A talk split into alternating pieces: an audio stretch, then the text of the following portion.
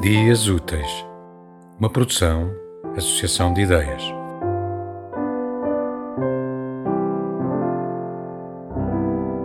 De Adelaide Ivanova, O Broche. A mulher de burca entrou no metrô atrás do marido. A mulher de burca precisou apenas chegar para ser espetacular. A mulher de burca me espanta. Me espanta que se estabeleça que uma mulher deva usar a burca.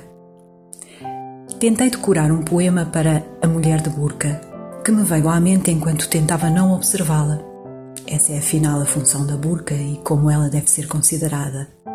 A burca tornou-se maior que a mulher.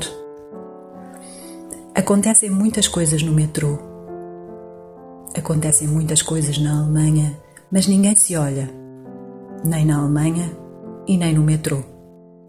Para a mulher de burca, todo o mundo olhou, mas ninguém a viu. Ninguém julga ter algo a ver com isso. A mulher de burca estragou meu sono.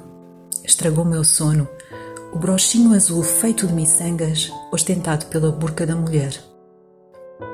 Terrível enfeite, revolução muda da mulher na burca. Embaixo da burca há uma mulher. Eu sinto mais medo de um Deus misógino que da lei que diz à mulher a burca. Quer dizer, não sei. Sempre haverá broches de miçanga azul.